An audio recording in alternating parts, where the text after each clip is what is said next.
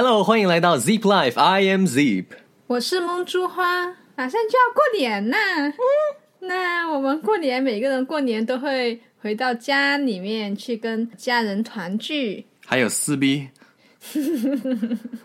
所以我们也会遇到一些跟长辈，比如说父母啊，还有三姑六婆呀、的一些很尴尬的场景。嗯，今天我们就来讨论一下如何跟长辈和谐相处。和谐相处，不撕破脸，或者只撕一点点。现在我们可以来做一个角色扮演的游戏。好的，嗯，我们可以表演几种会起冲突、可能会存在冲突的一些场景。现在呢，我就是一个五十多岁的妇女，你是个老妇女，然后呢，你就是一个二十多岁的从城市回到老家的小青年，我是男的还是女的？都可以。你是男的，好，我先是男的。好，Zip 啊，你今年多少岁了？我二十三、二十四啊。怎么才二十三、二十四呢？按照虚岁来算，今年你都二十六了，怎么没见你带个女朋友回来呀？因为没找到呀。怎么会找不到嘞？不要要求这么高呀！你不要高估我的能力了。哎，你就找一个温柔一点的，对自己好的就可以了。那些外貌啊什么的都是其次啦，温柔一点，什么叫温柔一点？就是不是很女强人那一种啊。你要是女强人，我担心你吃亏呀、那如果我就是喜欢女强人怎么办？你以后会很辛苦的。你怎么知道？因为你是个女强人吗？所以搞得我现在生活那么辛苦吗？这个对话这么辛苦吗？然后就把三姑六婆给气死了。所以其实 Zip，你觉得面对催婚这种现这种话题的话，应该怎么样去应对呢？我觉得年轻人不要着急着说去，因为长辈给你压力说要找女朋友而找女朋友。那如果长辈给你压力的时候，应该怎么去化解？其实你想一想啊，他们所谓催婚的时候，就像当年可能啊，有的人也会遇到，比如说他选专业或选学校，他们也是在那里三姑六婆，哎呀，不要选这个专业啊，哎呀，不要去那个，或者你找工作的时候，哎呀，不要找这个工作呀，做另一份工作呀，根本的一个东西就是一样的，他们。三姑六婆只是以他们的那种世界观或者他们自己的人生经历，想去 push 你去往某个方向去走。但首先我们要承认，代沟是存在的，而且代沟是有可能很大。如果你跟你的长辈代沟比较小的话，那还好一点。但是换句话来说，如果我假设啊，梦之花，假设我是一个比如说大伯或者怎么样的、一个那种啊、远房亲戚，只是每年春节过来凑热闹，然后去说说闲话的那种。嗯我是一个非常非常保守的，嗯我就特别喜欢说闲话嗯啊。然后呢，我就说你怎么还没找男朋友？你怎么还不结婚？嗯，你的心里是什么感觉？现在？我我内心很强大的，别人怎么说我无所谓的。那你现实中有没有呃三姑六婆或者怎么样哪些亲戚曾经催过你的婚？没有，因为我很年轻的时候就被你拐了。好，那很早就被我拐了，那有没有催生孩子的这种情况？这有啊，比如，比如那他们就会说啊，你们你们怎么在一起这么多年啦、是不是应该考虑生个小孩了呀？催你生小孩的这里的这个角色是你的三姑六婆这一类的亲戚，还是父母？因为我感觉，如果是父母的话，跟三姑六婆其实是本质上还是有一点点区别的。应该都有吧？你觉得区别在哪呢？可能是因为我们家里没怎么催过我，所以呢，或者存在着假设有三姑六婆去催，如果我父母是认为，哎呀，现在生和以后生没什么大不了的，没说一定要现在生的，基本上我父母那一关就可能已经把大部分的信息都已经过滤掉，嗯，所以也不会出现尴尬的情况。可能尴尬的情况是三姑六婆的怂恿下，然后把你父母也带动起来，把那个节奏带起来，然后一起围过来攻击你的时候，这个才是尴尬的时候。我觉得呢，很多催婚呢，并不是说，就是很多我看了很多例子，它并不是就是两把什么父母跟三姑六婆区分开。很多情况下呢，就是你父母想催你的婚，然后把三姑六婆拉上一起。他们是助攻而已，对不对？OK，嗯，那所以本质上，其实我们最怕催的是我们的父母催我们，而不是三姑六婆。如果是这个逻辑的话，对呀、嗯，所以 Zip 对催婚有没有一些什么好的建议？就是对父母的这一块。我觉得最重要的就是你要去跟你的父母沟通，为什么你现在呃选择不结婚，或者你不找着女朋友。有的可能是哦，我正在找，只是还没找到；而有的又是说，可能我现在就不着急的找，我没想过这件事情。我觉得重要的点就是跟你的父母去沟通，你本应该就是他们心里面，你本应该去找男女朋友的这个时间和精力，你却没有去做这件事情，那你的时间精力放在哪里了？就要跟他们解释清楚这个东西。比如说，你是现在呃职业的一个发展期，是个比较关键的发展期，嗯或者说你觉得你现在更重要的是寻找你自己想要去做的事情，而不是想说去为了找男女朋友而去找男女朋友。这可能是你刚才说的点，是说父母呃，可能要跟父母解释你这些时间精力花去哪了。嗯，可能父母从他们的角度呢，还有一个想法，就觉得哦，你要结婚，你要生小孩，是为了完成传宗接代的这一个伟大使命。嗯，所以他们就觉得才需要催你早年轻的时候结婚生小孩，还要传宗接代。哎，那就刚好说到，如果是这个 argument 的话，那你是可以说我没有说我不生啊，我没有说我不完成这个光荣的使命啊，是没有人愿意配合完成这个光荣的使命。那他就会可能就会说啊，那行啊，那我就给你去安排相亲啊，对不对？OK，那这时候你就要想，你如果本身就是也想找男女朋友的，那他们相亲就相亲呗，安排就安排呗，对吧？安排不代表你一定要跟那个人结婚呢，嗯，安排只是说，哎，我给你找了个人，你们去认识一下，试一下吧，啊，嗯，试的好就好，不好就那就嗯。嗯，那如果是你本身就是一个不婚主义者，然后你父母又给你一个传宗接代的压力的时候，我一步一步把 Jeep 给逼死了。终于意识到你现在结了婚的幸运了吧？少了这么多问题。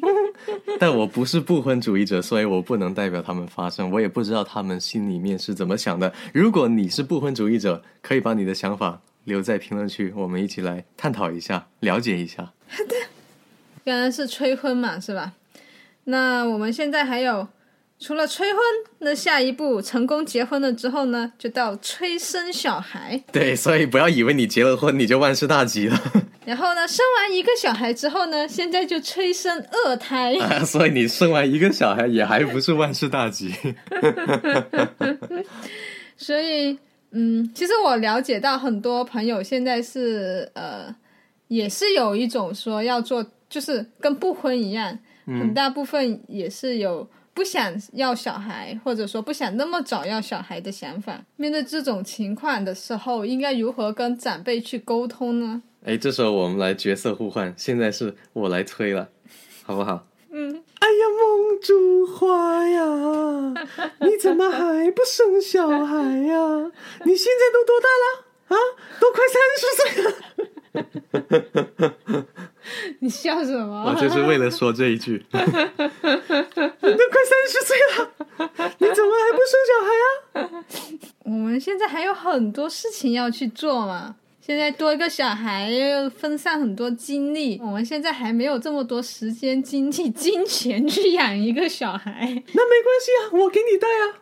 你生完你拿给我，我帮你带。那我生的时候，我也很痛苦的嘛，就是但你迟早都要生的呀。如果说是哦，你现在说的只是时间的问题，你不够钱，你不够时间，你不够精力，那没事啊。那我帮你解决时间精力的问题，你就去生就好了。那我怀孕跟那个什么生下来，然后哺乳这一年多的时间，也是要我一个人完成，没有人可以分担的嘛。所以呢，我觉得还是要在我事业比较合适的时候去进行。那你说的合适的时机是怎么样？到时有计划了再跟你们商量呗。所以是拖着他们不正面回答问题，是不是？那也没有办法给他们一个正面的时间节点呢。那他如果就是说，那你要，呃，不是说时间节点，那你说，假设你是说你的事业要多好多好的时候，你才会去考虑生，那他就会问你什么才叫事业够好了？那所以这就是我权衡嘛，自主权在我身上嘛。我觉得我的我能同时处理好事业跟生小孩的事情的时候，我才会去选择嘛。这很难量化的嘛。哎，那如果他说是不是钱的问题？嗯，那也是有因素的嘛。好，如果我现在假设 啊，假设现在我是个富二代的那种，就是你是富二代，嗯对，你说你要拼搏事业什么，但是我是你的金主爸爸，嗯，对吧？说你要钱嘛啊，老爸给你，我这里我卖了一套别墅，好几百万给你，来赶紧给我生。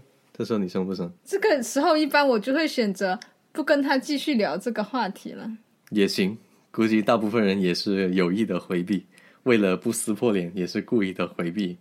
对啊，因为这东西本来就是你自己一个很主观的事情，对不对？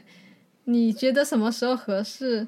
你觉得你什么时候时间、精力、金钱都到位的时候，那个时候你自己就会去考虑的嘛。刚刚我们谈论了催婚跟催生，然后呢，此外还会有一个，就是大家父母啊或者三姑六婆都会很好奇，哎，你这个小伙子在城里面是不是你的工作怎么样啊？你的收入怎么样啊？这可是敏感信息，我可不透露给三姑六婆鸡培啊，听说你是在做新媒体啊？啊。新媒体赚好多的哟。是吗？是啊，你听谁说的呀？哎呀，我看微信啊，什么什么的新闻啊，那些明星啊，随随便便都赚个几千万呢、那些明星，你觉得我是个明星吗？那你现在工资多少钱呢、那我为什么要告诉三姑六婆你呀？我有时父母也是。那你现在工资多少钱呢、啊，是父母，那我可以告诉一下，那我就告诉你是 x x amount。这么少？对，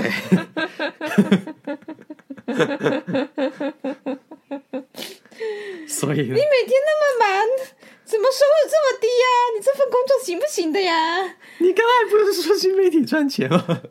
那你怎么没有赚到钱？你是不是要从你身上检讨一下呀？嗯，我检讨一下，我还没有沉淀够，嗯，嗯，我还需要一到两年的时间去沉淀、去学习、去提升，嗯。哎，这样子不行的啦！你看看同龄人，你看看我那个那个玩宜家的那个小孩，跟你年纪一样，人家都已经啊四五万一个月啦，四五万一个月，他做哪一行呢？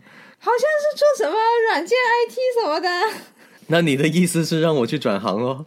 那也不是这个意思，我的意思就是说，你呀、要好好规划一下你的职业，是不是？嗯，不要一头一年到头忙到头啊，都不知道自己在干些什么啊！嗯，所以我说我要多一年两年去沉淀、学习、提升嘛。我发现我很适合做妇女。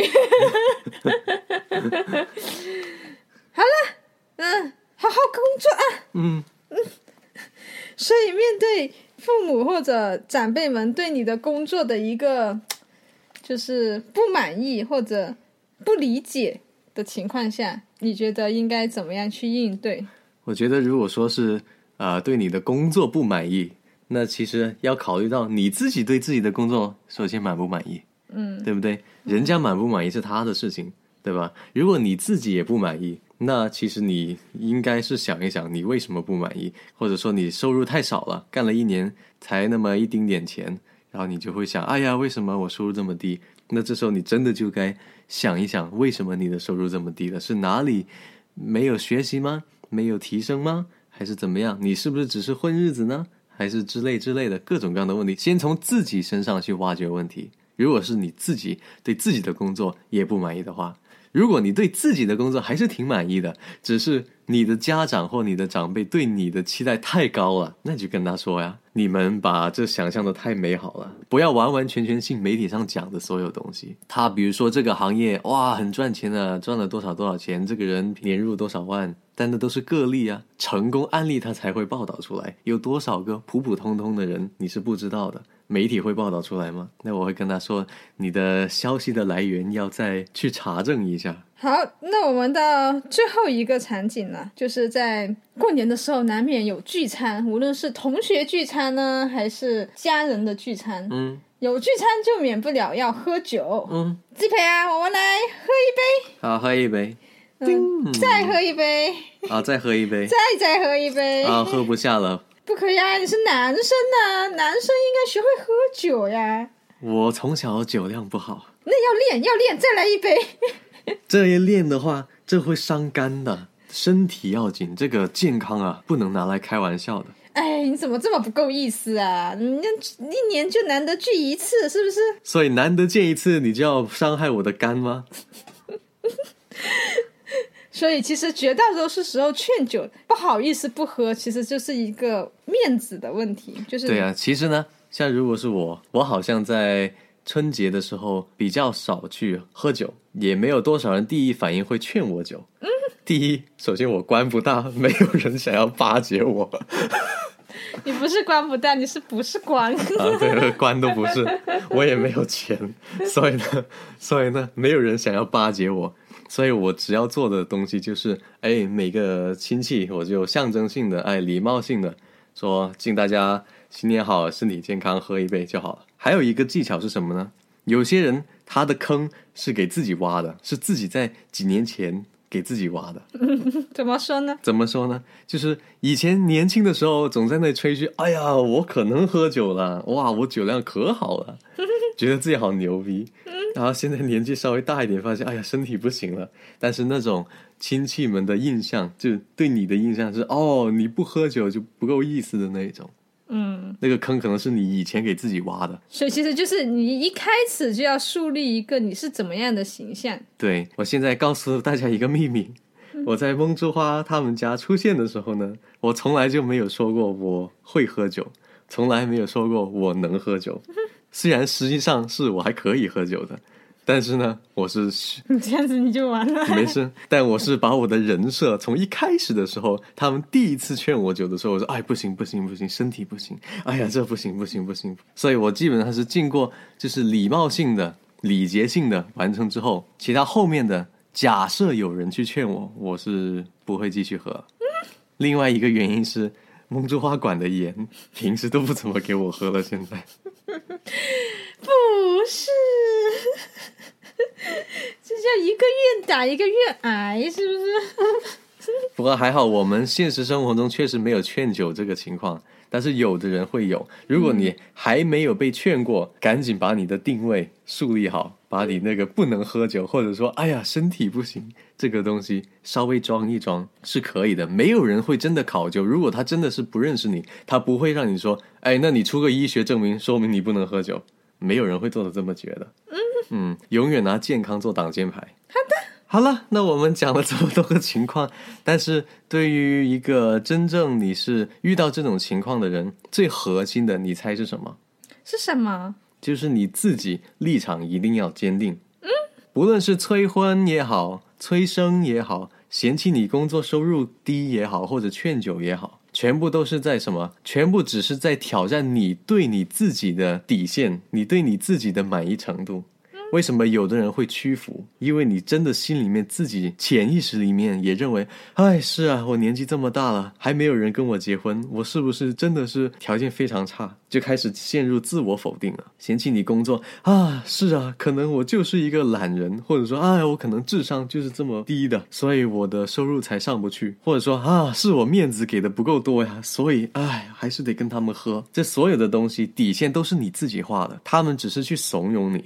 如果你的立场是坚定的，而且你能够说服自己你是应该坚守这个立场的，那其实再多人去催你、催生、催婚、嫌弃你收入或者劝酒，你都是不怕的，你天生就是免疫的。所以我们能做的是不断的去提高、完善自己，不论是从能力上、收入上，还是各种各样的这种方面。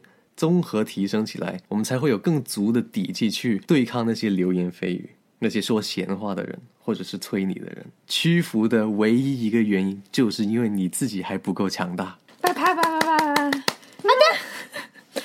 那大家还有没有一些与长辈相处的一些好的办法，欢迎留言告诉我们哟。那我们今天的节目就到这啦。春节假期愉快，你为什么要这样说？因为我放假，你还没放假。